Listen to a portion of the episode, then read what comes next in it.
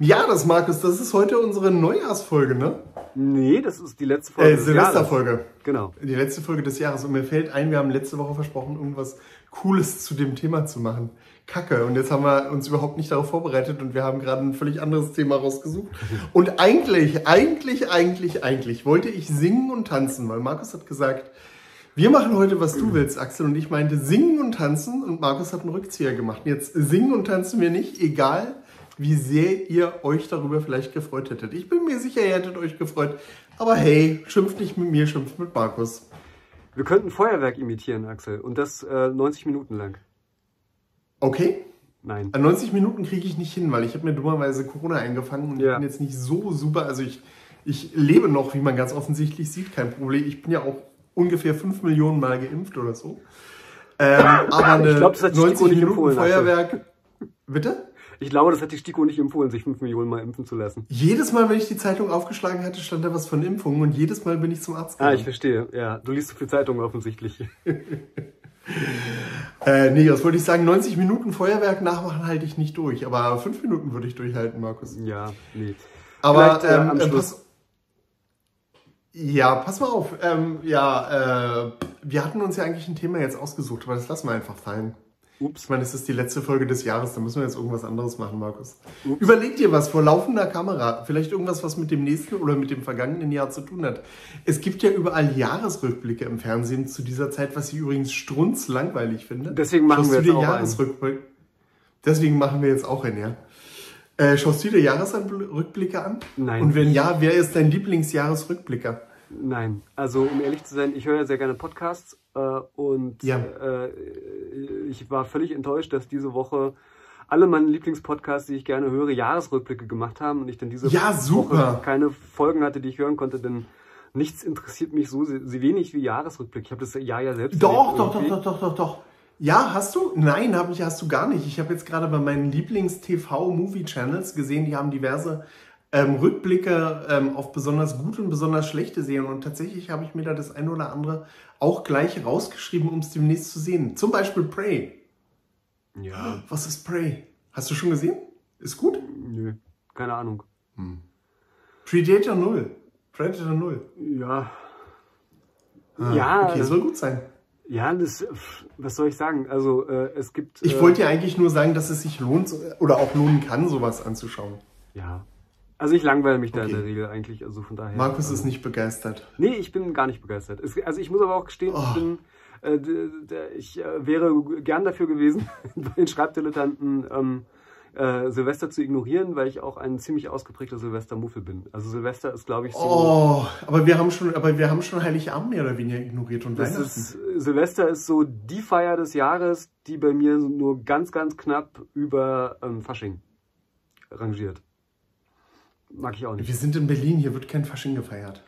Du hast keine Kinder mehr. Also jedenfalls keine, die in dem Alter sind, in dem man Kinder Ja, ich habe ich hab die letzten, ich habe die letzten Tage Ja. äh, Fotos digitalisiert, alte Bilder.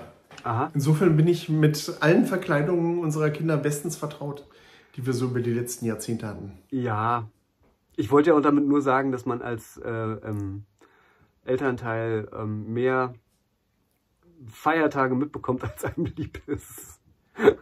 Ah, Markus, du Muffel. Nein, tatsächlich, also es ist eigentlich tatsächlich nur, also ich, ich finde halt Fasching doof, muss ich ganz ehrlich sagen. Aber ich kann verstehen, warum Kinder es mögen und deswegen ist es natürlich auch in Ordnung, aber äh, so ganz persönlich gibt, sind es die beiden Feiertage, auf die ich im Jahr verzichten könnte, also Silvester und äh, Fasching. Eieieiei. Ja, also pff, ich finde äh, Feuerwerk doof. Also das, nein, das stimmt so nicht. Ich finde Feuerwerk cool, wenn ich irgendwo weit weg sitze und es mir am Himmel angucken kann, aber äh, selber irgendwelche Dinge in die Luft zu jagen, fand ich schon immer irgendwie doof. Vor allem dafür Geld auszugeben, mag ich irgendwie gar nicht. Und ich bin kein Fan von langem Aufbleiben. Also das ist so, und verkleiden tue ich mich auch nicht gerne. Und das dürfte jetzt erklären, warum ich diese Feste nicht mag. Aber ich gebe ja auch zu, dass ich ein, ein Muffel bin, was solche Sachen angeht. Also, Ein Fest, Markus der Festtagsmuffel. ja, nein, stimmt. Du bist der Äh, Grinch nein. von Neujahr. Nein, ich bin kein, ja genau. Ich bin kein Fest, nein, Neujahr finde ich ja wieder gut. Ausschlafen und irgendwie nichts tun finde ich ja super. Und lange frühstücken. das ist genau mein Fest, aber ähm, Aber Neujahr geht man doch früh, steht man doch früh mit den Kindern auf, um Raketenreste zu suchen, die dann ganz furchtbar in der Bude stinken.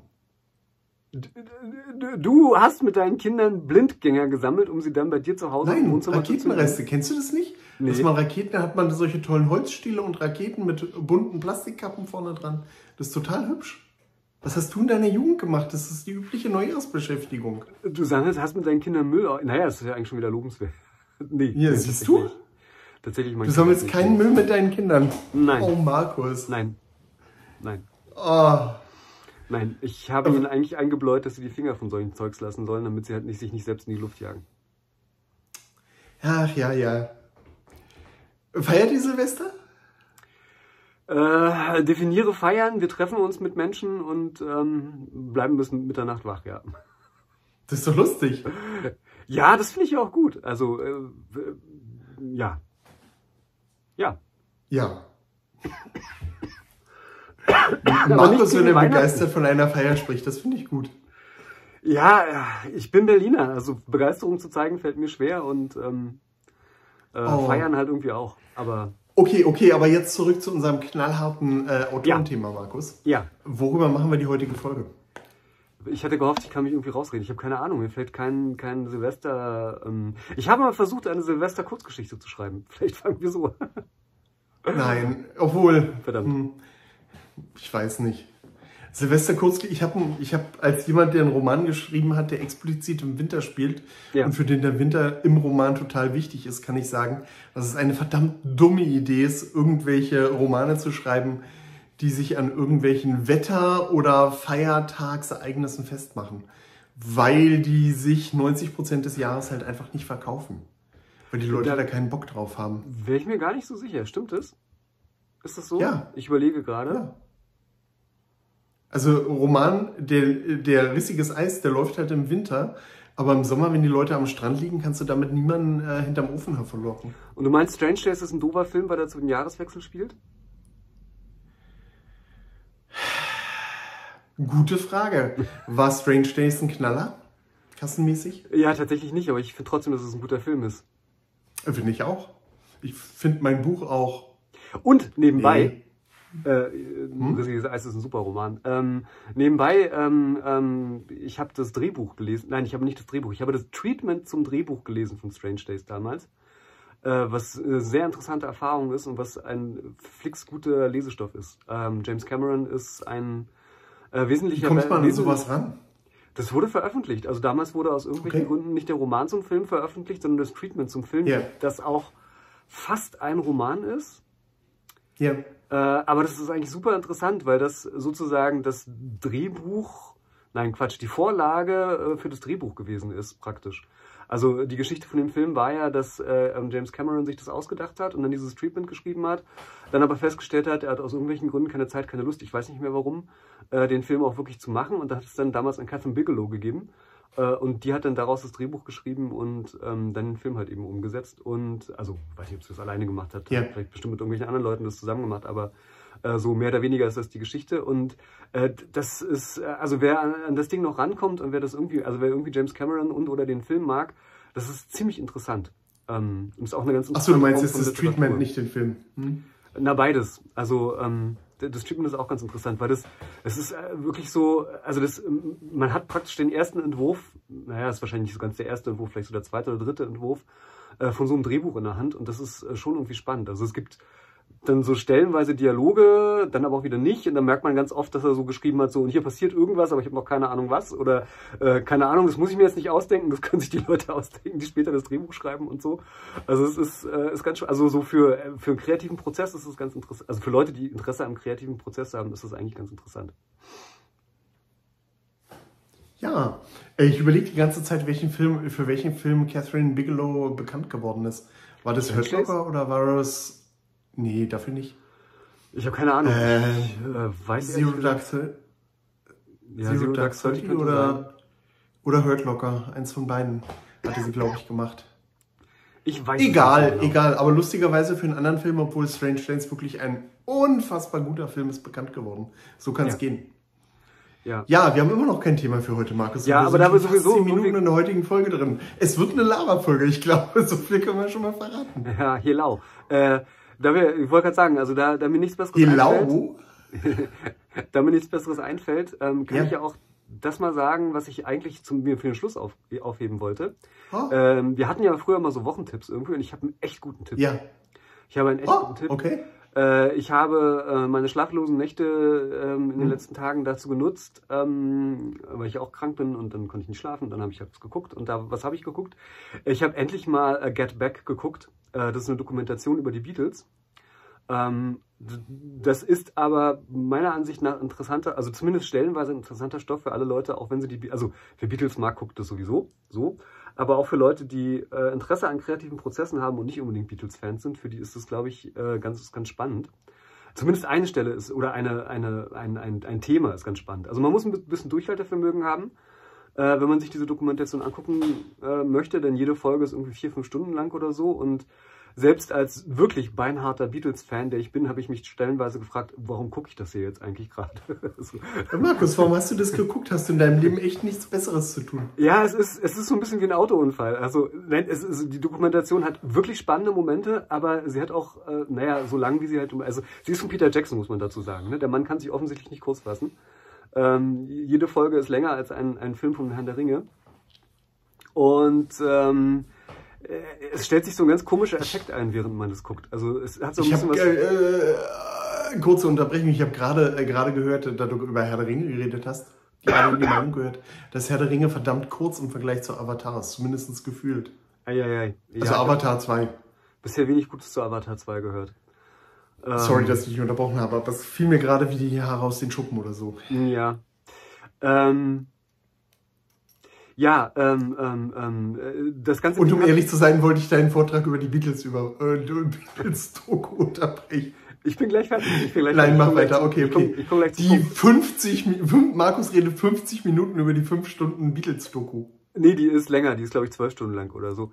Oder noch länger. Aber ähm, das, das Interessante oder das, das Witzige ist, dass sich irgendwo so ein Effekt wie beim Reality-TV einstellt. Also, äh, die haben ja, Ja. also, die haben da, also äh, die Geschichte des, dieser Dokumentation ist, dass die damals äh, in den 60ern halt ähm, mit den Beatles einfach mitgelaufen sind und für eine Dokumentation ein Filmmaterial aufgenommen haben. Und das ist wohl insgesamt, keine Ahnung, äh, hunderte von Stunden irgendwie lang und Peter Jackson hat es dann halt eben auf so ein paar Stunden zusammengekürzt, Hüstel, Hüstel. Äh, aber er hat es, wie gesagt, ziemlich schonungslos gemacht. Er hat da wirklich äh, lauter Kram reingepackt, der auch dann sehr privat ist und so weiter. Und ähm, ja, es ist so ein bisschen wie Reality, so ein bisschen wie Big Brother gucken halt irgendwie, nur mit den Beatles. Das ist äh, auf der einen Seite ganz lustig. So, jetzt komme ich aber zu dem, äh, Ja, danke. als kleine Vorwarnung, äh, naja, man muss halt, wie gesagt, auch so ein bisschen wissen, worauf man sich einlässt. Aber wenn man sich darauf einlässt, und das fand ich super interessant, und das ist, glaube ich, für Leute, die äh, überhaupt irgendwie kreativ arbeiten, ganz interessant. Wir reden ja, oder wir haben sehr häufig äh, darüber geredet, dass es ja wichtig ist, zu überarbeiten und dass Kunst beim Überarbeiten entsteht. Und man denkt ja, gerade bei solchen äh, Bands wie die Beatles, also so diesen Weltkünstlern, die perfekte, geniale Kunstwerke irgendwie verbreiten, äh, dass, das, dass das irgendwie alles auch genial, perfekt und weiß ich nicht irgendwie was ist. Und wa- was die da machen und hat so ein bisschen Ehrfurcht davor. Und diese Ehrfurcht. Komisch, Ähm, seit den Beatles, spätestens seit den Beatles-Filmen habe ich das nicht eine Sekunde gedacht. welcher Beatles-Film? Äh, alle. Es gibt so Es gab irgendwelche. Ja, Naja, also. also die Beatles-Filme, wo sie mit drin spielen und Yellow ja, Submarine. okay. Und Ach so. Ja, aber ähm, was soll ich sagen? Also äh, in den Medien äh, sind ja Kunstwerke immer sehr glatt gebügelt, sage ich mal, und sehr stream, wie sagt man, mäßig und so weiter. Und ähm, man, man vergleicht sich dann damit und denkt sich, ah, sowas Tolles schaffe ich ja nie und das sind alles solche Genies und so weiter. Und ähm, wenn man sich halt eben jetzt mal anguckt, wie sowas tatsächlich entsteht, dann ist das wirklich, wirklich, naja, nicht ernüchternd, aber ähm, man kriegt halt die Pers- also man kriegt super gut vorgeführt, wie halt Kreativität funktioniert. Und äh, das ist, also der, der Name dieser Dokumentation ist praktisch das Programm. Ähm, also das heißt ja Get Back und es gibt einen Song von den Beatles, der heißt Get Back. Alle Beatles-Fans wissen, was ich meine. Und ähm, die- dieser Song ist sozusagen eigentlich so der, der rote Faden, der sich dann durch, den ganzen, durch diese ganze Dokumentation zieht. Denn es beginnt damit, wie Paul McCartney diesen Song schreibt. Äh, und da zeigt sich die Stärke, dass Peter Jackson da wenig geschnitten hat, sozusagen.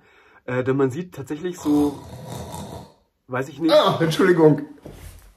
30 Minuten lang oder so Paul McCartney mit seinem Bass da sitzen, äh, wie er irgendwie irgendein völlig zusammenhangloses Zeug stammelt, wo man sich denkt so, muss ich einen Arzt rufen oder was ist mit ihm gerade los, so nach dem Motto. Äh, und dann, dann kristallisiert sich so langsam, also wirklich so, so, so ohne dass man es eigentlich fast richtig merkt, dieser Song halt irgendwie heraus aus dem Gestammel, was er da irgendwie von sich bringt. Äh, und dann drehen sich praktisch die nächsten, weiß ich nicht, 16 Stunden Dokumentation darüber, mehr oder weniger, es passieren noch andere Sachen, aber das ist, wie gesagt, so der rote Faden, äh, wie sie aus diesem Zeugs, was Paul McCartney da so zusammengestammelt hat, halt am Ende den, den Song, der dann doch halt eben sehr perfekt und sehr rund irgendwie klingt, ähm, ähm, produzieren. Äh, und das ist Welcher ist eigentlich Get, Get Back, sag ich ja. Also das ist ähm, Ah, ähm, okay. ja, genau. Ähm, und das ist auch ein relativ unscheinbarer Song. Ne? Also das ist so, äh, der Song ist, äh, naja, einfach ist jetzt so ein hartes Wort, aber ich sag mal, es gibt komplexere Sachen, die die Beatles gemacht haben, muss man so zu sagen. Äh, und trotzdem, also auch hinter sowas vermeintlich Einfachen, sage ich mal, steckt halt wahnsinnig viel Arbeit drin und ganz viel Feilen und äh, unglaublich viele Wiederholungen äh, über Wiederholungen. Also das ist halt eben man muss es mögen, sage ich mal, ne, wenn man sich sowas anguckt. Also ich kann mir vorstellen, dass es ganz viele Leute langweilig finden. Jeder, der äh, in dessen Brust so ein kleines Musikerherz äh, schlägt, der, der findet es bestimmt interessant. Ich fand es jedenfalls interessant zu sehen, wie halt wirklich bis zum letzten an so einem Ding irgendwie gefeilt wird. Und ähm, wenn wir davon reden, dass wir irgendwie, äh, weiß ich nicht, äh, vier oder fünf oder sechs Entwürfe eines Romans irgendwie schreiben, äh, von diesem Song gab es dann praktisch 400 Entwürfe oder sowas im Laufe der Zeit. Äh, das ist einfach wirklich, also mich hat's beeindruckt. Also mich, das war das, was mich äh, spannend da sozusagen an der Stange gehalten hat, äh, zu sehen, wie solche Weltstars, wie halt eben Paul McCartney, auch nur mit Wasser, also nur in Anführungsstrichen mit Wasser kochen. Ähm, einerseits ähm, halt eben auch einfach wahnsinnig viel Überarbeitung brauchen, bis sie sowas dann tatsächlich hinkriegen am Ende. Ähm, und auf der anderen Seite aber auch was total ermutigendes. Ähm, denn, wie gesagt, bist du noch da? Du hast dich gerade ganz furchtbar angehört. nee, nichts, nichts. Lachst du oder hustest du? Ich kann es nicht so ganz. Ich lache. okay. Okay, dann ist ja gut. Ähm, und ähm, auf der anderen Seite ist es auch wieder interessant. Ähm, denn der fängt ja wirklich, also das, der fängt wirklich mit nichts an. Ne? Der sitzt da mit seinem Bass und er hat nichts, er hat gar nichts. Ne? Und keine Idee, keine Inspiration. Also bei anderen sieht man so, John Lennon kommt dann an, so hier, ich habe schon mal einen Text geschrieben und lalala. Oder, oder äh, George Harrison kommt dann an, ja, ich habe heute Morgen mit einer Gitarre gespielt und guck mal, das hier, das ist das, was ich habe, können wir daraus was machen. Und bei Paul McCartney sieht man halt eben, wie der wirklich nichts hat und äh, nach 20 Minuten hat er halt irgendwie die grundlegenden Riffs und so ein paar äh, Textbausteine und dann beginnt halt sozusagen die Arbeit, aus diesem rohen Block halt irgendwo was Vernünftiges zu machen. Das ist, ich finde, also ich finde sowas immer ermutigend, andere Leute bei, bei so einer Arbeit zuzugucken. Ich finde es halt eben auch spannend und äh, also wer irgendwie Angst vor dem weißen Blatt hat, ähm, von dem berühmten weißen Blatt als Autor, ähm, der kann sich das einfach mal angucken und sehen, ja, ähm, machen und irgendwie alle mehr oder weniger so, ne? Jetzt Musiker oder Maler oder ähm, Autoren. Also wäre für mich ein Tipp, wenn man viel Zeit über die Feiertage beziehungsweise jetzt ja über Neujahr irgendwie hat, da mal reinzugucken und sich vielleicht so im Schnelldurchlauf wenigstens die Stellen anzugucken, in denen es um diese Genese, um diesen Song irgendwie geht. Das fand ich ziemlich spannend. Ja. Ja. Jetzt habe ich Erinnert mich die heute. Ja, also ich glaube, es waren bloß acht Minuten, insofern ist das schon völlig okay. Ja, ist kein Vergleich zum Rest der Dokumentation, also zu der Länge der Dokumentation. Ja. Hat irgendwie was mit der heutigen Folge zu tun. Ja, wieso? Ach so, weil wir da auch irgendwie nichts haben. Wir sitzen da und stammeln uns irgendwie 30 Minuten ähm, durch die Gegend, bis irgendein Song ähm, entsteht, Ja. den ich nicht kenne. Ja, ähm, ja, der Song selber ist auch, also das ist nicht unbedingt einer der besten Beatles-Songs, würde ich jetzt mal so sagen, aber äh, das spielt ja auch keine Rolle an der Stelle. Ähm, das heißt aber auch so übersetzt, dass wir nur noch irgendwie so gefühlte 18 Stunden irgendwie machen müssen, ne? bis irgendwas Rundes dabei rauskommt. Ja, irgendwie. Außerdem muss Irgendwie. man dazu sagen, ähm, ich fürchte mal, ähm, wir nehmen nicht halb so viel Drogen wie die Beatles, nein, noch nicht mal ein Zehntel davon, nein, eigentlich gar keine. Ähm, das merkt man im Film leider auch an, dass sie mit ja, Substanzen ich, gearbeitet haben. ich weiß nicht, ich weiß nicht, ob das so das, ähm, äh, also dieses, äh, äh, diese, das Rumgestammel, wie du es beschrieben hast, finde ich für einen Schreibprozess ziemlich ungewöhnlich. Ähm, Also ich meine, welcher, Au- welcher Autor sitzt da und ähm, tippt irgendwie eine halbe Stunde sinnloses Zeug äh, in die Tastatur? Nein, das ist natürlich, man kann, nein, ja, völlig richtig. Man kann das natürlich jetzt nicht eins zu eins aufs Schreiben über, über, übertragen, aber äh, für mich war das sinnbildlich der Moment, wo man als Autor da sitzt und überlegt, was schreibe ich denn nur? Ich habe keine Ahnung. Äh, ähm, also ich, ich sag's mal so, ähm, ähm, habe ich ja schon mal erzählt oder habe ich schon ein paar Mal erzählt, ähm, dass ich mal in einem Seminar über das kreative Schreiben war, da war es halt genauso. Ne? Ähm, ihr schreibt jetzt mal irgendwas, keine Ahnung, und dann sitzt du dann auch so vor einem weißen Blatt und äh, ich hatte den Eindruck so, was soll das jetzt hier? Ich habe keine Ahnung, was ich da schreiben soll und dann habe ich halt einfach angefangen zu schreiben und dann siehe da, ist trotzdem irgendwas passiert halt. Ne? Und so ähnlich ist es halt ähm, bei Paul McCartney mit seinem Bass, ne? Sitzt halt da, er weiß, er muss einen Song schreiben, den braucht er halt, äh, den brauchten, also sie brauchten halt einfach Songs, weil sie hatten irgendwie nur 20 Tage Zeit, um die neue Platte aufzunehmen oder so, irgendwie so war das.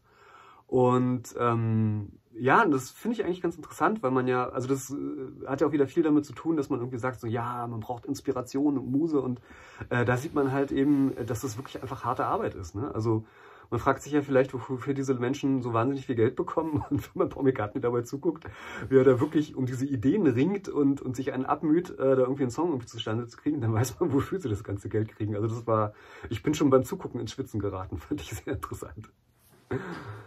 Also es, äh, ich, ich äh, äh, fand es deswegen, wie gesagt, so, so erwähnenswert und so spannend, weil, ähm, weil es gleichzeitig auf der einen Seite diese Menschen so ein bisschen entzaubert, ne? also ihnen so ein bisschen dieses Geniehafte nimmt auf der einen Seite, auf der anderen Seite mir aber ziemlich viel Ehrfurcht ähm, eingeflößt hat, ähm, weil die auch nicht aufgegeben haben. Ne? Also das finde ich das Interessante. Also der sitzt halt wirklich da und du merkst ihm halt an, er sitzt da und sagt sich, ich stehe hier nicht auf, bevor ich nicht irgendwie wenigstens halbwegs das Gerüst für den nächsten Song irgendwie habe und beißt sich dann da halt irgendwie durch. Und das fand ich schon, also hat auf mich irgendwie Eindruck gemacht. Ist so ein bisschen wie Sportler, die sich an anderen Sportlern irgendwie ähm, inspirieren lassen, was die für tolle Leistungen verbringen oder sowas. Ich mag sowas. So, jetzt habe ich Ja, auch genug ähm, davon erzählt. Also müssen wir es auch nicht vertiefen. Weil sollte eigentlich nur so ein kleiner Tipp Gesundheit. Sein. Danke. Ja. Ja. Mal schauen, wie ich das in den Folgentitel reinkriege. Ja, nee, ähm, muss ja auch nicht. Muss ja auch nicht. Ähm,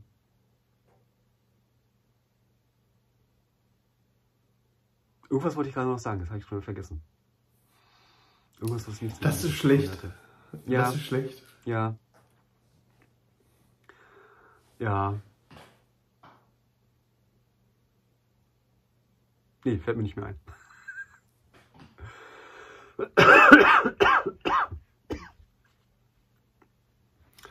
Du klingst Ähm. sehr furchtbar. Ja, du hast Corona und ich äh, pusten. Ich weiß auch nicht, was da. Also, soweit ich jedenfalls weiß, habe ich kein Corona. Zumindest war es so, als ich mich das letzte Mal getestet habe, was aber auch schon wieder eine Weile her ist. Aber es geht. Ja. Es geht. Soll ich mal was Provokantes sagen? Ja, mach mal. Wo du jetzt gleich mit den Augen rollen wirst, vom Stuhl fallen wirst. Ich habe eben schon mit den Augen gerollt, insofern ist alles okay. Ich bin in Übung. Heute ist die Folge, in der ich Axel langweile. Ähm, äh, Ja, Beatles sind so absolut überhaupt nicht mein Ding. Also so Echt gerade nicht? überhaupt nicht. Nein, ich habe sie nie gemocht, ich werde sie nie mögen. Ah, Ich fand alle Filme doof. Ich kann die Lieder nicht ab und ich finde die Typen absolut unmöglich. Ich habe Äh, kürzlich eine Doku über die New Model Army geschaut zum 25-jährigen Bandjubiläum. Die war klar. cool. Drei, Okay. drei, 45 Minuten im WDR, wenn ich mich nicht irre. So, so. So, so. So, aber du wolltest was Provokantes sagen. Ja, ich wollte schon, ich wollte schon sagen, heute ist die Folge, in der ich, in der ich Axel furchtbar langweile. Ähm, ich werde jetzt. Das war das. Es, Ja, es werden jetzt ganz viele Leute vom Stuhl fallen, wenn ich das sage, wahrscheinlich, aber ich stehe dazu. Ähm, ich habe die beste Hm? Fantasy-Serie der letzten zwölf Monate geguckt.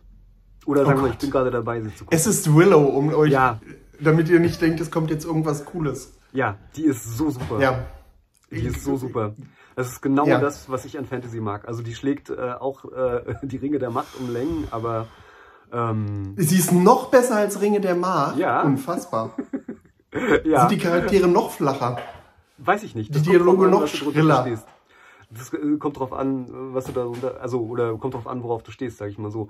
Aber äh, nee, die ist wirklich grandios, die Serie. Die ist absolut grandios. Also ich habe äh, ganz lange nichts mehr gesehen im Fernsehen, wo ich mich so dermaßen unterhalten ähm, gefühlt habe. Wirklich grandios. Macht mir wahnsinnig viel Spaß. Ähm, es Was schaust du im Fernsehen? Es gibt gen wirklich genug gute Sachen. Es ist so ein bisschen, es, hat, es ist so ein bisschen tatsächlich äh, ähm, Star Wars, so das Feeling der ersten drei Star Wars Filme, aber im Fantasy-Format. Holt mich sehr. Äh, 4, 5, 6 oder 1, 2, 3? Nee, äh, 4, 5, 6. 4, 5, 6. Hm? Okay, also nicht, ich will nicht sagen, ich habe Willow, ich habe hab die Serie Willow noch nicht geschaut. Ich habe damals Willow geschaut. Ja. Und es war damals einer der schlechteren äh, Fantasy-Filme, die damals so durchs Kino thronten. Ne? Es gab so, es gab ähm, Labyrinth, den habe ich ganz gerne gemocht. Ja, Dunkle Kristall habe ich ganz gerne gemocht. Welchen? Äh, Dunkle Kristall. Ja, Dunkle Kristall ist auch cool. Das stimmt. Aber so in die Kategorie ähm, noch einordnen. Excalibur fand War ich damals furchtbar. ein bisschen schräg. War furchtbar. Den mag ich nicht, nee. Äh, den äh, Herr der Ringe Zeichentrickfilm fand ich sogar ganz cool. Der war interessant, sagen wir mal so. Ah, was lief denn damals noch? Krull Conan der Barbar. Krull war schrecklich. Conan der Barbar, Barbar. ist ein, immer noch ein absoluter Klassiker. Einer der furchtbarsten Wenn man von dem armen geschändeten... Nein, nein, nein, nein, nein. Conan der Barbar ist ein hervorragender Film mit super schauspielerischen so Leistungen. Macho-Kacke gesehen arme... wie Conan der Barbar. Tut mir leid. Wirklich furchtbar. Es, ja, genau. Macho-Kacke. Er trifft ja. genau das, was er machen will, 100 Prozent. Ja, aber das muss ich ja nicht gucken. Heroic also Fantasy. So, das ist so ein bisschen. Heroic Fantasy. So, das ist so ein bisschen so wie, wie, wie, wie, warum solltest du dir die Beatles-Dokumentation angucken, wenn du keine Beatles magst? Also das ist so. Also okay. Conan der Barbar ist für mich so die, die, die, äh, die, der, die Kristallisation von an allem, was ich an Fantasy hast, eigentlich nicht mag. Du magst Fritz Leiber, erzähl doch nicht. Ah, also erstens ist äh, Fritz Leiber, soweit ich mich daran, also ich habe die wirklich, ich habe hab die gelesen, als ich 13 war oder so, die Sachen von dem. Und soweit ich mich erinnern kann, war das nicht, war das eher witzig und nicht so macho-mäßig. Äh, und so humorfrei vor allen Dingen. Also das Problem an Conan ist ja, dass es so unfreiwillig komisch ist. Also äh, äh, Schwarzenegger sagt da mit dem, ja, größten, okay. Äh, mit dem größten Ernst irgendwelchen Schwachsinn und ähm, ich weiß, es stehen so viele Leute drauf, aber ich, ich kann es nicht. Also tut mir leid. Ich äh, habe mit Conan wirklich.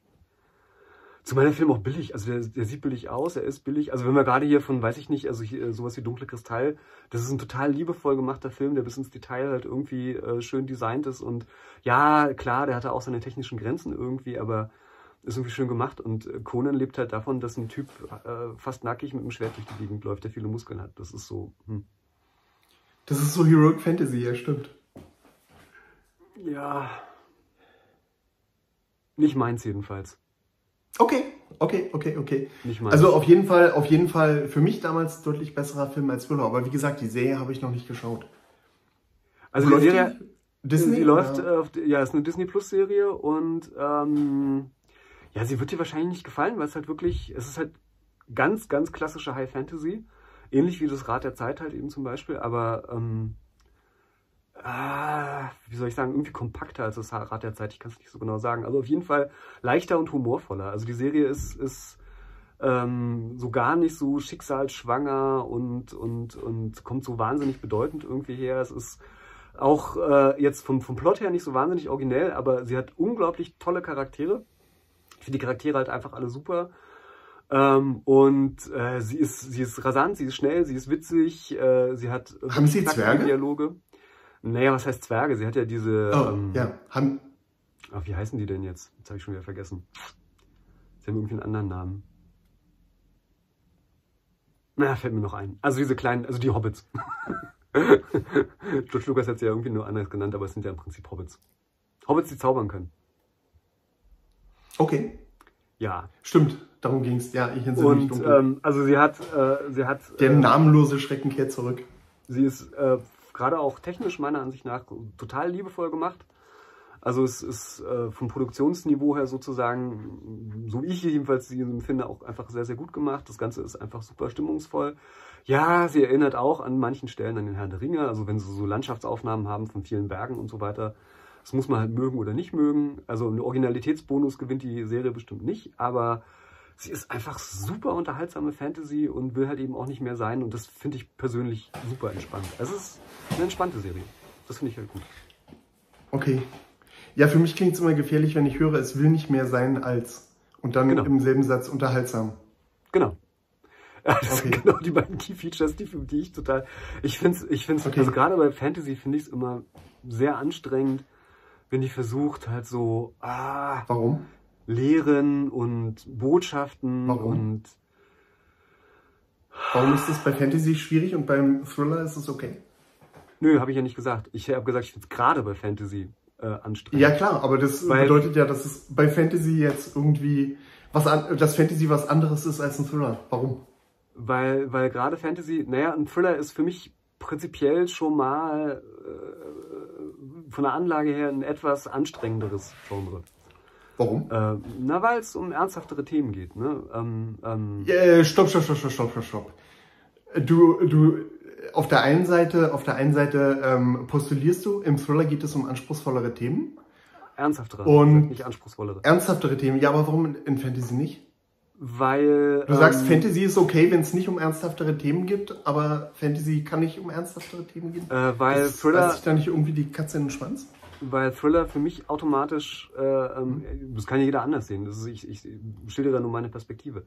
Äh, weil äh, Thriller automatisch näher an mir dran, an, an mir selber dran sind. Also sie, sie, sie, das will ja der Thriller, ne? Der Thriller möchte ja quasi, ähm, ähm, dass, dass du dich in dieser Handlung irgendwo selber halt irgendwie siehst und, und selbst halt irgendwie äh, mit dem, mit der, also zumindest ist es eine Okay. Theorie vom Thriller halt eben, ne? Dass die, die Grundfrage im Thriller irgendwie ist so, wenn ich jetzt in dieser Situation von der Hauptfigur wäre, wie würde ich mich denn da eigentlich verhalten? Und ähm, das erzeugt für mich, allein das erzeugt für mich schon mal eine Nähe, die ich in der Fantasy, zumindest so wie ich Fantasy halt größtenteils wahrnehme, einfach nicht habe, weil die Distanz schon alleine Mhm. durch dieses fantastische Setting einfach größer ist. Ähm, Okay, dann, ver dann, ver dann verstehe ich, was du meinst, aber solche Fantasy würde ich halt nicht mögen, weil das bedeutet, ich identifiziere mich äh, notgedrungen weniger mit der, Fantasy, mit, äh, mit der Hauptfigur zum Beispiel. Was interessiert mich eine Geschichte, bei der ich mich mit der Hauptfigur nicht auf irgendeine Art und Weise identifiziere oder weniger identifiziere als andere Medien? Ich meine, darum geht es doch im Endeffekt in Stories. Ja, aber die Frage ist, wie nahe kommt dir etwas? Und das ist ja die Ja, deswegen Frage. würde ich doch dann, dann würde ich doch aber immer etwas ähm, bevorzugen, wo mir die Figuren näher kommen. Wenn es wirklich so ist, dass in Fantasy die Figuren einem nicht nahe kommen können, was ich bestreiten würde. Nee, Herr. Also äh, ich, ich sage ja nicht, dass er Genau. gar nicht nahe, nahe Hm. kommen. Ähm, äh, Ich sehe da keine Weil- Unterscheidung. weil, ähm, äh, weil es nicht unbedingt das ist, was ich immer möchte. Ganz einfach. Also ich Okay. möchte zwar vielleicht irgendwie einen Anknüpfungspunkt an Figuren haben, aber Hm. ich möchte mich vielleicht nicht immer unbedingt äh, eins zu eins mit ihnen identifizieren oder oder äh, Ja, eins zu eins sowieso nicht. Aber ist es nicht die Schreibtheorie, die wir auch äh, propagieren, dass äh, Leser eine starke, möglichst starke Identifikation mit den Hauptfiguren haben sollen? Das würde doch dann bedeuten, schreibt keine Fantasy. Wenn man gleichzeitig sagen, dass es in der Fantasy schwieriger ist. Oder in der Fantasy Notgedrungen weniger geht als in Thrillern. Ich sag's mal so. Äh, wenn Hm. ich einen Thriller lese, bei dem ein Vater ähm, ähm, die seine Ja. entführte Tochter sucht, Ja, Dann dann, berührt kann mich ich das das- genauso als Fantasy-Geschichte schreiben.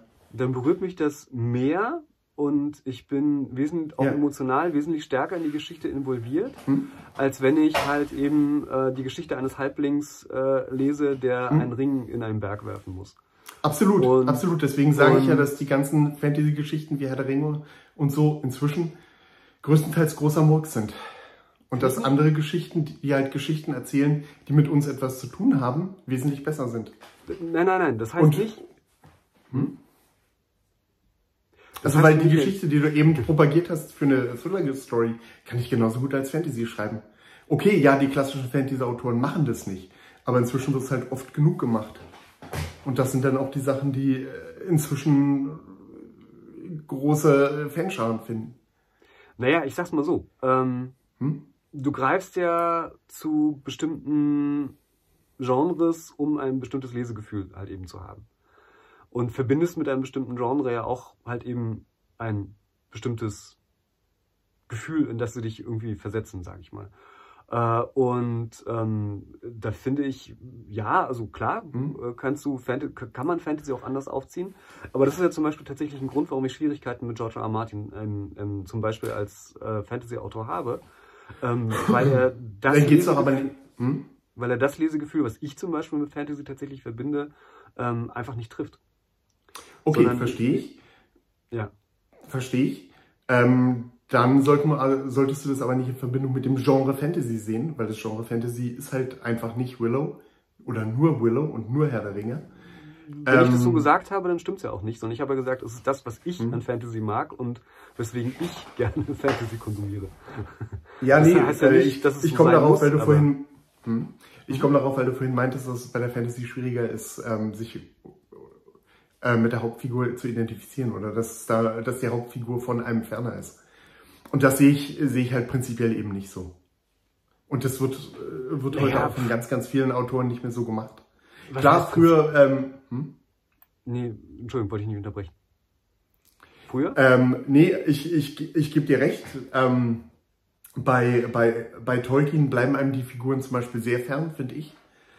Ähm, bis auf wenige Ausnahmen in den Verfilmungen sieht es schon wieder ein bisschen anders aus. Äh, bei allen Autoren, die von Tolkien kopiert haben, ähm, eh nicht, weil sie halt so die gleichen, den gleichen Prämissen gefolgt sind wie er. Und halt weniger auf die Figuren als vielleicht jetzt auf Settingwert gesetzt haben. Aber ähm, inzwischen ist ja Fantasy viel mehr als ein Setting, in dem äh, Elfen und Zwerge rumlaufen und Drachen über die Himmel fliegen. Und die Stories, äh,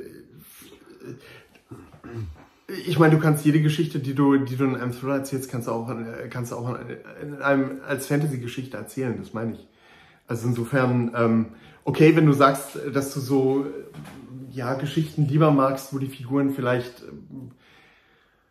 anders sind als du, weil du, weil du halt andere Sachen erleben willst oder vielleicht jetzt auch ähm, nicht so mit deinen täglichen Problemen ähm, konfrontiert werden willst oder was weiß ich, ist das ja, ist das ja alles okay und auch äh, gibt ja auch viele Leser, die das, die das wünschen, aber das hängt halt meiner Ansicht nach einfach nicht am Genre.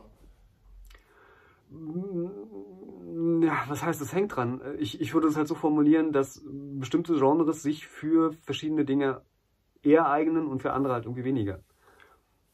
Okay. Ne? Also Thriller sind zum Beispiel halt eben nicht der Ort, an dem ich irgendwie große Liebesgeschichten erzähle. Ähm, und ähm, ja, so hat jedes Genre meiner Ansicht nach halt so seine, seine, seine, seine Schwerpunkte halt irgendwie. Und klar, ja, also was soll ich sagen? Ja, es ist inzwischen auch, wird ja auch inzwischen ganz, ganz viel äh, gemacht äh, mit Fantasy, was, ähm, ja, wie soll ich sagen, die Grenzen dieses Genres halt irgendwie auslotet, um es mal so zu formulieren. Ähm, aber ähm, da wir es gerade hatten, ja, Strange Days, Thriller, Science Fiction, große Liebesgeschichte. Die Liebesgeschichte steht nun aber bei, bei, bei Strange Days nicht wirklich im Vordergrund. Zumindest Wenn ich meine Frau nach dem Film frage, interessiert sie die Liebesgeschichte in dem Film. Mich auch. Zumindest kann ich mich an die Liebesgeschichte gar nicht mehr erinnern. Schade. Also, ich habe ganz andere Sachen im Kopf bei, bei Strange Days, aber das ist vielleicht äh, auch, ja, ähm, ja, Ausnahmen bestätigen die Regel. Aber ich muss gestehen, in den, Weiß ich nicht. In den Thrillern, die ich die, in, den letzten, die letzten Jahre jetzt gelesen habe, gab es so gut wie keine Liebesgeschichten. Zumindest keine, die wesentlich gewesen wären für die Handlung. Aber ich lese ja auch nicht alles. Also kann auch sein, dass ich ausgerechnet die Bücher gelesen habe, die äh, keine Liebesgeschichten hatten. Ja, also klar gibt es Thriller ohne Liebesgeschichten, aber äh, genauso gibt es halt Fantasy-Romane ohne Liebesgeschichten. Es gibt keine, ähm, es gibt keine Liebesromane ohne Liebesgeschichten. Da gebe ich dir natürlich recht. Genauso wenig wie es Komödien ohne Witz gibt. Ähm, aber das ist dann, äh, da funktionieren dann halt Genres auch nochmal anders. Ne? Also wenn du, wenn du so ein Genre wie Liebesromane oder Komödie hast, die funktionieren halt über die, oder die sind nach den Emotionen benannt. Thriller, ja, könntest du auch sagen. Ähm, ja, aber der, der entscheidende Punkt ist doch der, ähm, ich lese mhm. einen Thriller nicht wegen der Liebesgeschichte. Also mag jetzt sein, dass bestimmte Leute, so. ja, sage ich jetzt so. Also wenn ich eine Liebesgeschichte lesen möchte, dann lese ich keinen Thriller, dann greife ich nicht zu Sondern einen Liebesroman. Du liest naja, keine Liebesromane. Nee, ich möchte auch nicht unbedingt Liebesgeschichten lesen. Ich finde okay. Liebesgeschichten als Subplot cool, wenn die ich da schon. sind. Ich habe noch nie Liebesroman. Doch, ich habe einmal einen Liebesroman angefangen, aber trotzdem liebe ich Liebesgeschichten. Und ich ja. finde die überall Außerhalb Ja. von Liebesromanen wahrscheinlich sogar besser. Alle Liebesromanautoren bitte weghalten. Ja, geht mir auch so. Äh, will ich gar nicht leugnen. Ich finde Liebesgeschichten auch gut. Wir haben auch mal eine Folge dazu gemacht.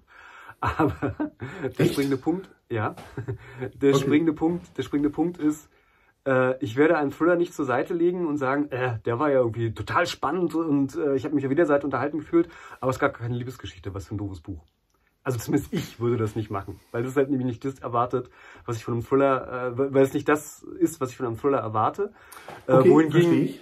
ich halt höchstens sagen würde, uh, der Thriller war total cool und es war sogar noch eine Liebesgeschichte dabei. Das war ja Mhm. Okay, super. verstehe Und genauso würde ich halt beim Fantasy-Roman sagen, Hm? ähm, ui, das war ein, ein total cooler Fantasy-Roman, äh, der mich total in seinen Bann gezogen hat, weil er ein Worldbuilding hatte, was mich äh, total fasziniert hat und er hat mich an vielen Stellen überrascht darüber, äh, wie fantastisch diese Welt und äh, seine Bewohner doch eigentlich sind. Und es ging sogar noch um einen Mann, äh, der seine, seine Tochter Okay. besucht hat. Aber ich würde halt nie sagen, uh, ich will unbedingt einen Fantasy-Roman lesen, äh, bei dem ein Vater seine entführte Tochter sucht. Okay, das, Also das ist für mich da sind Autoren und. Leser unterschiedlich. Ähm, daraus können wir vielleicht sogar mal eine Folge machen. Ich würde dir nie einen Thriller wegen der äh, spannenden Story empfehlen. Ich würde dir einen Thriller wegen einer guten Liebesgeschichte empfehlen.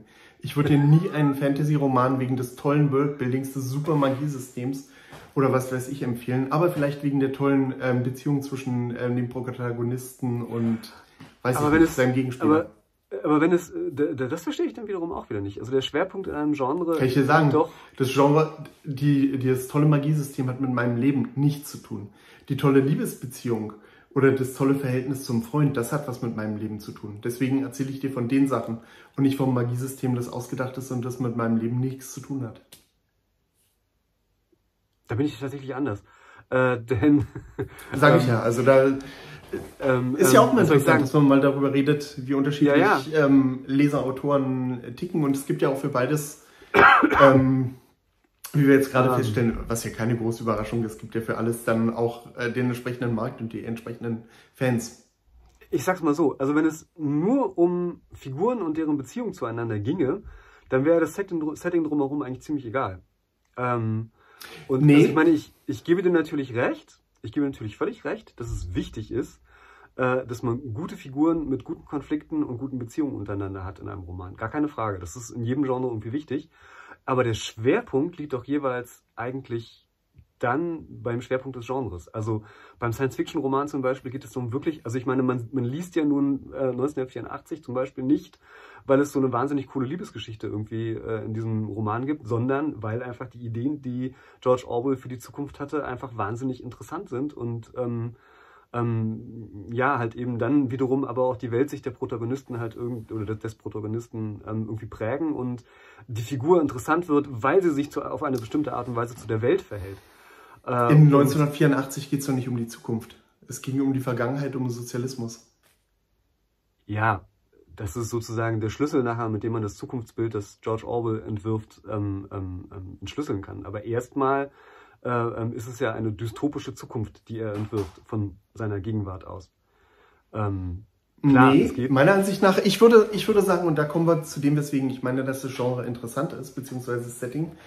Ähm, mit dem, mit dem Setting ist es mehr als möglich, bei den Autoren und die, äh, bei, den, bei den Figuren und den Beziehungen von den Figuren und bei den Konflikten der Figuren noch mehr rauszukitzeln, als es vielleicht im anderen Setting äh, möglich wäre. Ähm, deswegen ähm, denke ich, bedient sich äh, George Orwell auch äh, 19, dem Setting von 1984, um halt ähm, das, was er in der Vergangenheit sieht, nochmal ganz besonders zu unterstreichen. Naja, also das, was er eigentlich in seiner Gegenwart sa- sah und was er aber eigentlich, also 1984 ist ja eigentlich nichts weiter als eine, ein, ein Weiterdenken der Trends, die er politisch in seiner Gegenwart gesehen Genau. hat. Und deswegen hat er ja, Genau. deswegen hat er ja keinen historischen Roman geschrieben, sondern halt eben die Jahreszahlen seiner Gegenwart umgedreht und gesagt, wenn wir sozusagen in bestimmten Teilen jedenfalls so weitermachen wie bisher, dann werden wir 1984 an diesem oder jedem Punkt sein. Äh, und das Interessante ist ja, wie gesagt, eigentlich die Welt, die er da entwirft, ähm, die durch seine Figuren erfahren wird. Dass er jetzt keine bloßen, bloßen Schablonen irgendwie durch diese Welt schickt, die, die für sich gesehen jetzt, sage ich mal, jetzt keine Bedeutung haben, das macht ihn ja zu einem guten Autor, ist aber meiner Ansicht nach nicht der Dreh- und Angelpunkt äh, der ganzen Geschichte. Also ich muss gestehen, mir fällt zum Beispiel jetzt gerade erstmal gar nicht mehr ein, wie die Hauptfigur in Winston heißt die, glaube ich, oder so, ne? Ja, aber ich glaube, der Name der Hauptfigur ist auch nicht das, Ähm, worum es geht. Ähm, und Ähm, und es ist eigentlich es geht aber auch nicht um die Welt. Es geht meiner Ansicht nach auch Doch. nicht äh, darum, dass überall Kameras sind. Nein. doch. Nein. Ja, worum denn dann? Es geht darum, wie totalitäre, wie totalitäre Systeme funktionieren. Ja, genau. Genau. Wie, wie Menschen miteinander, wie Menschen miteinander in totalitären Systemen umgehen. Genau. Ganz genau. Wie du, wie du in einem totalitären System äh, funktionierst, beziehungsweise ähm, funktionieren sollst. Ja, auch. Genau. Ähm, richtig. Und äh, deswegen sage ich ja, wie gesagt, da liegt der Schwerpunkt nicht auf den Figuren an der Stelle, ne? sondern der, der, der, der, der, Schwerpunkt liegt im Endeffekt, wenn man es ein bisschen platter sagen möchte, halt eben in Worldbuilding. Und das ist ja das, was, was mich an, an, an, an Science Fiction und Fantasy halt gerade auch so fasziniert. Dass halt eben, ähm, ja, wie soll ich sagen, ähm, ja, solche, solche, solche ähm, ähm, ähm, mir fehlen, fehlen jetzt gerade wirklich die Worte. Hm. Alles Wie gut, alles gut. Solche Settings halt irgendwie, wie solche Settings halt eben äh, gestrickt sind und und Hm. ähm, ja, äh, natürlich, wie gesagt, brauchen auch diese, diese Settings dann am Ende äh, interessante Figuren und natürlich auch eine super spannende Handlung und so weiter und so fort. Das ist alles nicht unwichtig. Aber der Schwerpunkt liegt woanders. Wohingegen zum Beispiel beim Thriller, äh, das ist auch nicht bei allen Menschen so, aber mir zum Beispiel ist das, das Setting beim Thriller völlig Latte. Also der kann vor einer weißen Wand spielen im Prinzip. Ähm, also äh, eine, eine der, der spannendsten Romane in der Richtung, die ich gelesen habe, war äh, damals von, ähm, ach, mir fehlen heute alle Namen. Die Insel von, ein Roman, der hieß Die Insel. Den Autor habe ich schon wieder vergessen. Der ist auch eigentlich gar nicht so gut, nur der Roman hat mir so gut gefallen. Und ich habe keine Ahnung, das ist halt eine Insel. Also ich habe keine Ahnung, wo die liegt. Ich weiß nicht, was das genau für eine Insel ist und so weiter. Äh, ist mir, ist mir äh, Richard Lehman, jetzt fällt mir der Name wieder ein, Richard von Richard Lehman, Die Insel. Und mir war der Rest völlig egal. Ich fand die Handlung halt einfach spannend. Und ähm, ähm, das ist für mich der Schwerpunkt beim Thriller. Wenn so ein Thriller auch noch ein Setting hat, das irgendwie interessant ist, ja gut, mag sein, ist aber irgendwie dann so ein bisschen Beiwerk irgendwie. So eine interessante Beilage zum Hauptgericht, aber das Wichtige ist ja beim Schweinebraten der Schweinebraten. Und was es dazu gibt, ist mehr oder weniger nebensächlich. Nee, äh, hab ich, die, ich, ich wollte dich nicht unterbrechen. Nee, ich war fertig. Ich war fertig. Ich Du hast mich wahrscheinlich nicht- vor mich hin. Du hast, du hast mich nur wahrscheinlich nicht gehört, weil du gerade gehustet hast. Ja, das kann sein. Ähm, nee, tut mir leid, für Setting interessiere ich mich überhaupt nicht, weil es gibt mir nichts. Also, ähm, was habe ich davon, dass ich jetzt irgendwie ein interessantes Setting kennengelernt habe? Ja, Aber, aber ist okay. Also, ähm, das heißt ja nicht, das heißt ja, wie gesagt, das heißt ja nicht, ich finde, ich finde, es gibt ja auch, auch solche Fantasy-Romane, ähm, die nur irgendwie da, wo man merkt, äh, der Autor oder die Autorin findet ihr Setting so wahnsinnig cool und dabei vergessen hat, alles andere irgendwie zu machen und schildert mehr oder weniger nur, äh, also Tolkien ist ja so ein bisschen, also ich will jetzt keinen Frevel begehen, aber er ist so nah, nein, er, er steht so mit einem, einem Fuß in diesem, dieser Kategorie, äh, weil ja manchmal merkt man, dass mit ihm halt sozusagen es irgendwie durchgeht, dass er da seine, seine Wahnsinnsgeschichte, also seine Jahrtausende alte Geschichte zu seinem ja. Fantasy-Reich hat und so weiter und verliert sich dann so ein bisschen in den Einzelheiten. Ein bisschen, ja, also bevor wir jetzt böse Kommentare kriegen, ein bisschen. Er kriegt ja immer Nein, das ist alles Kurve. okay. Er kriegt ja immer noch die Kurve, aber Von mir kriegst du da andere, keine. aber andere Autoren äh, äh, überschreiten diese Grenze dann halt, wahrscheinlich weil sie Tolkien auch nicht so ganz verstanden haben und schreiben dann also seitenlang irgendwas über, über ihre, ihr Setting und das finde ich ja dann auch langweilig, das ist nicht der Punkt. Und ähm, ähm, zum Beispiel 1984 lebt ja auch davon, dass halt eben nicht seitenlang das Setting irgendwie geschildert wird, sondern dass man dieses Setting durch die Augen der Figuren kennenlernt und äh, in einer spannenden Handlung sozusagen und auch in einer Liebesgeschichte verpackt halt eben bekommt. Das ist schon okay. Aber trotzdem, wenn man das Setting von 1984 wegnimmt, hat man nicht mehr viel. Und wenn ich aber aus dem Thriller das Setting wegnehme, Das stimmt überhaupt nicht. Wenn du Das in, wenn du das in cool. irgendeinen stalinistischen Folterkeller packst, funktioniert die Story genauso. Wo, die, wo du keine Kameras hast, sondern wo deine Nachbarn dich ausspionieren. dann, dann fällt aber der wirklich wesentliche Aspekt des Romans irgendwie weg. äh, Der ist meiner nicht wesentlich, sage ich dir. der Kern des Romans halt irgendwie ist, äh, dass George Orwell sich ja schon Gedanken gemacht hat, äh, dass das Ganze mehr oder weniger eine Warnung von vor, vor aktuellen Entwicklungen halt irgendwie ist. Glaube ich nicht. Also George Orwell, George Orwell hat, hat ernsthaft gedacht, dass wir alle mit Kameras überwacht werden? Äh, das kann ich jetzt nicht beurteilen. Ich habe ihn ja, also ich, ich konnte mich nie mit ihm unterhalten, mhm. aber ähm, tatsächlich glaube ich, dass äh, jetzt vielleicht nicht die konkrete Gefahr, dass wir alle mit Kameras überwacht sind, äh, sein Problem war, aber schon, dass die Frage halt eben im Raum steht, wenn wir keine Privatsphäre mehr haben, was macht das dann mit uns?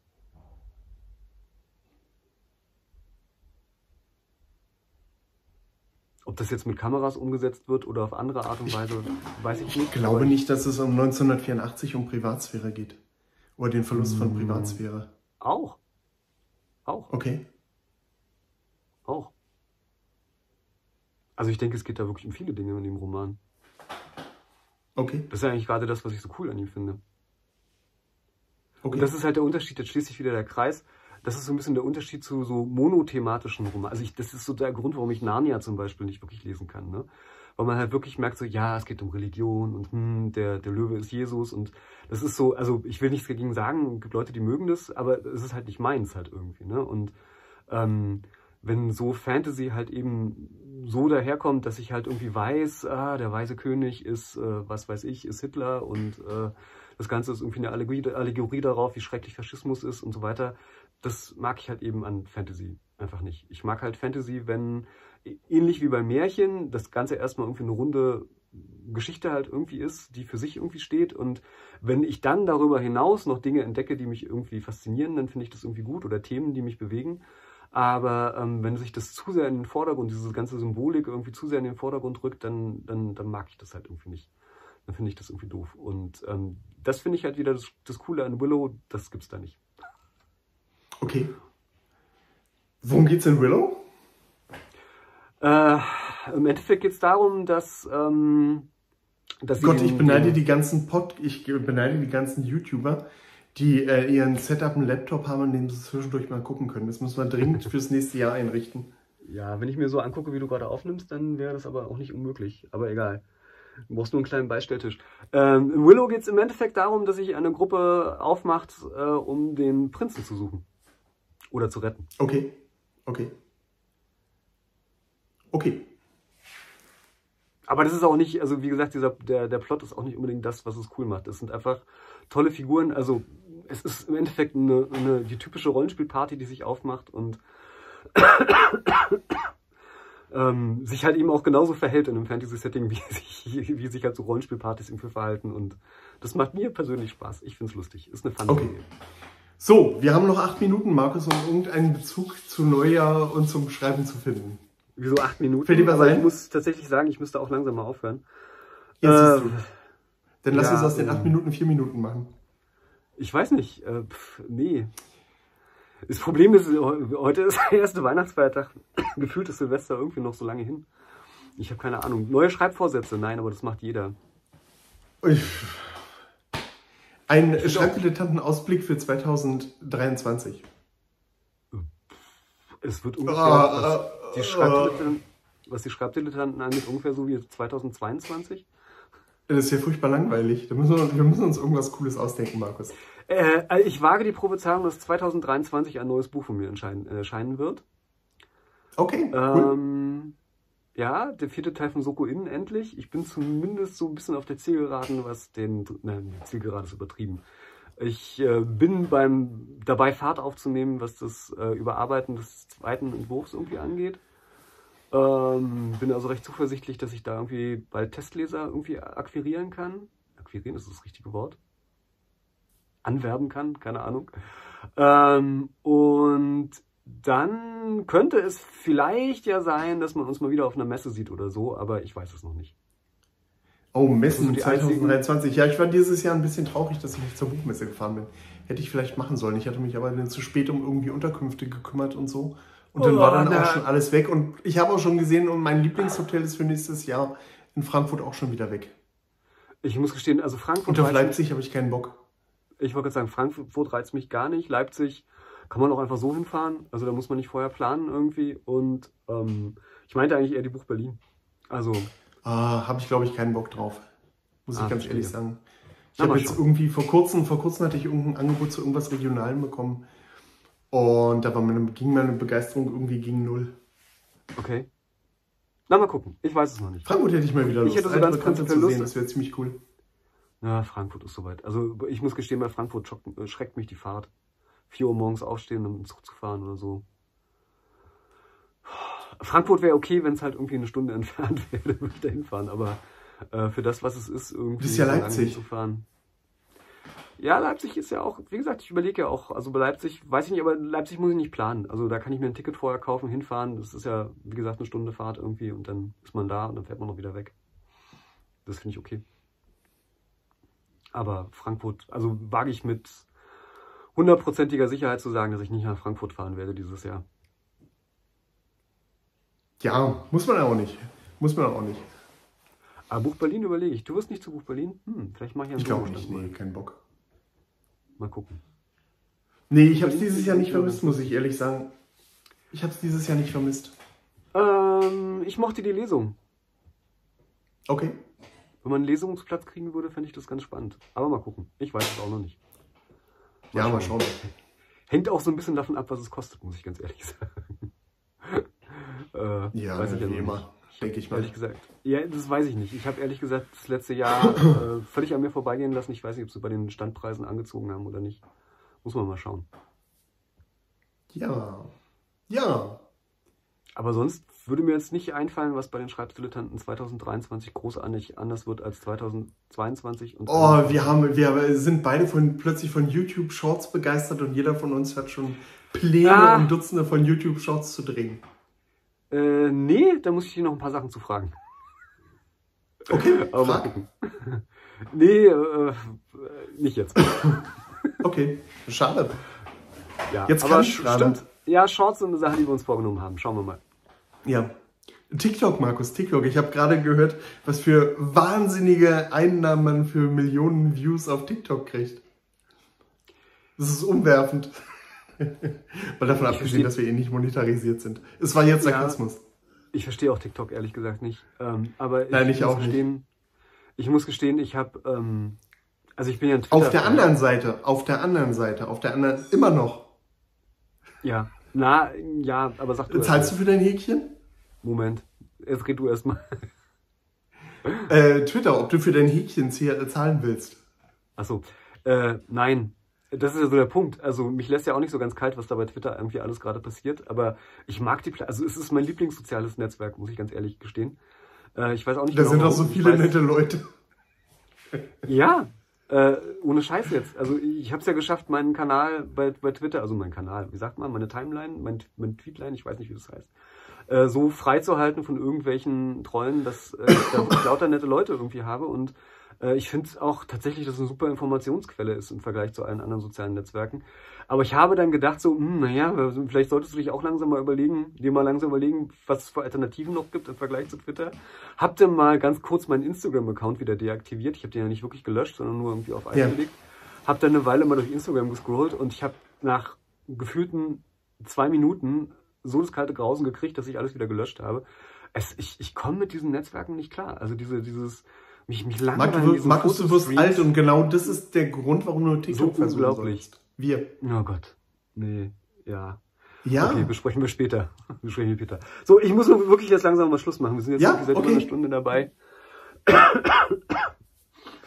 ja, äh, was Ja. für eine silvesterliche Folge.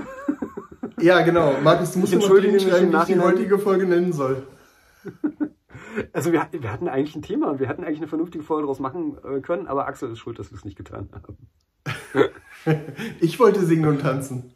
Ja, okay. Kannst du ja noch machen. Aber mach das als Short. Okay.